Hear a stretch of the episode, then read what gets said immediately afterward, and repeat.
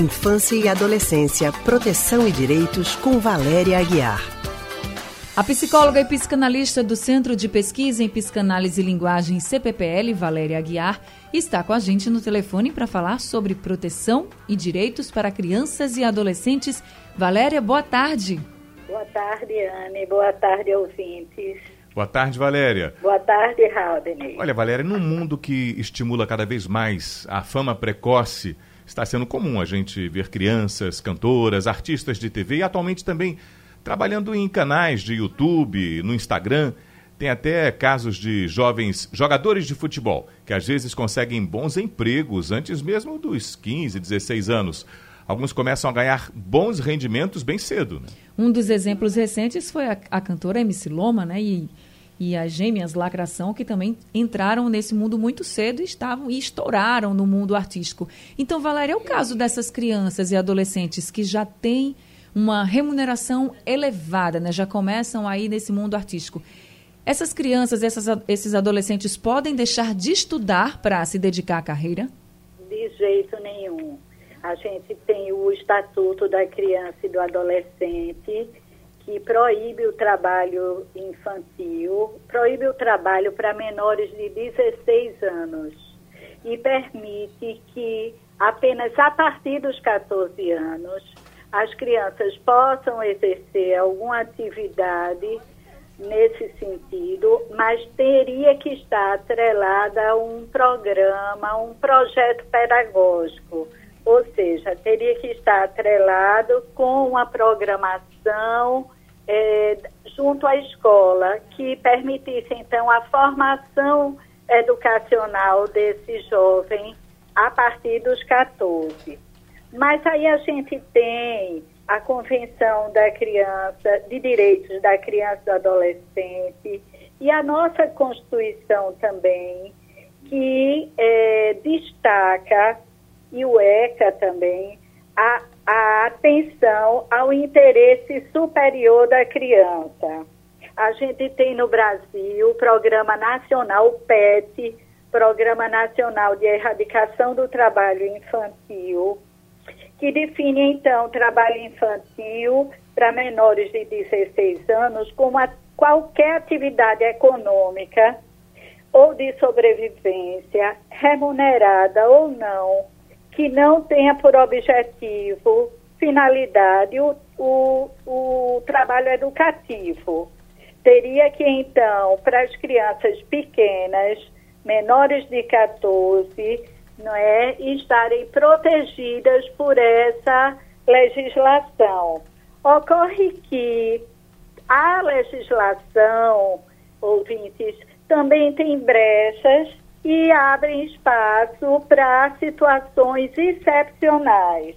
Hum. Então, você tem é, no ECA, por exemplo, um artigo que possibilita o trabalho artístico em situações individuais muito particulares para as crianças, com limitação das horas, com observação com relação às condições de trabalho. É, no artigo 149, então, no ECA, o que está previsto é que o juiz vai autorizar, analisando caso a caso, a atuação da criança nesse tipo de atividade remunerada, não é? Mas o que se destaca como sendo extremamente importante é que essa, essa atividade da criança tem que estar levando em consideração o interesse maior. Quer dizer, se for uma, uma criança, por exemplo, que tenha uma grande habilidade em tocar piano, certo? Então, a possibilidade dessa criança estar em apresentações públicas não é? E, e fazendo parte de concursos. Ora, está em sintonia com o desenvolvimento de uma potencialidade que já é da criança. Hum. O que essa, essas leis prevêem também é que em determinadas obras, eh, se houver uma situação onde um papel só possa ser exercido por uma criança, por um garoto menor dos 16 anos, então o juiz poderá autorizar, certo? Desde que a criança frequente a escola, tenha um bom rendimento escolar, que o horário do trabalho ou da atividade remunerada possa estar adequado ao horário da escola, quer dizer, tem que ter sintonia, não pode substituir, não é? E que então os pais que são os responsáveis ou responsáveis, mas aqueles que respondem pela criança, eles possam então é, se comprometer com isso que a lei destaca, que é o interesse maior da criança, não é?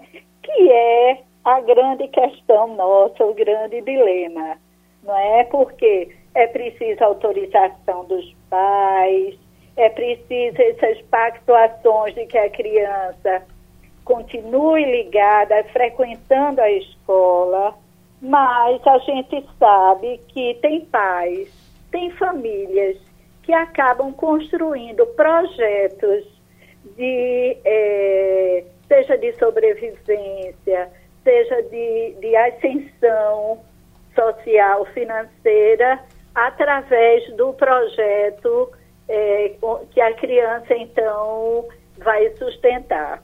E isso é uma coisa muito delicada, muito difícil, porque compromete, pode comprometer de uma forma é, direta, não é, com prejuízos imediatos à vida da criança, porque a criança precisa brincar e aprender, não é? O trabalho na cultura da gente fica adiado, não é? Para a grande maioria é, do mundo, aqui de nós, do mundo ocidental, é, precisa ser garantido que fique adiado para um outro tempo da vida do humano. Precisa é? ser tudo com muito equilíbrio, né? Não pode deixar Isso. realmente que o trabalho tome conta. Tá Isso. certo. É, tá Agora, dito então.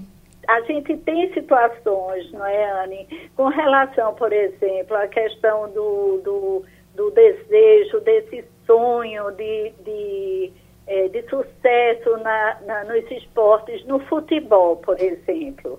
Não é? É muito é, é recorrente essa, esse apelo, inclusive dos, é, da mídia, dos programas de televisão, mostrar crianças é, em situação de celebridade, numa posição de celebridade. Então, isso fascina muitas, muitos pais, muitas famílias. Só que tem um custo grande.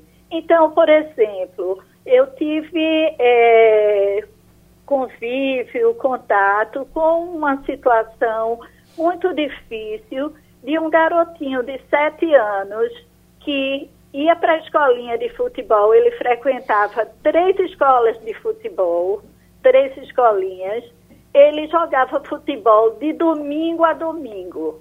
E era um garotinho que não brincava, ele só jogava, não é? E aí esse garotinho começou a dar sinais que, apesar de gostar muito de jogar bola, de jogar futebol e de frequentar a escola, porque ele ia para a escola e era um bom aluno, mas ele começou a dar sinais de que ele estava extremamente ansioso, extremamente é, inseguro com relação às situações de competição que ele permanentemente vivia. Por isso, isso que tem que ter o equilíbrio, né, Valéria? Um nível de estresse grande. Por isso tem que ter o equilíbrio, né? Por isso pois tem que ter o equilíbrio, é, né? Tem que ter a hora de brincar, é. a hora de jogar, a hora de isso, estudar. A gente isso. não pode passar por nenhuma fase.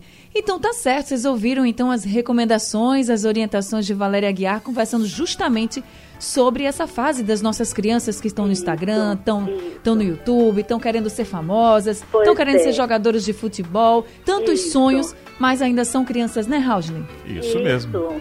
O Raudneyane é isso, né? É lembrar que qualquer projeto nesse sentido pode ter um alto custo para a criança. E o custo é um custo subjetivo. É, uma, é um sofrimento, é, são situações de estresse que as crianças não precisam passar e, pelo contrário, precisamos cuidar delas.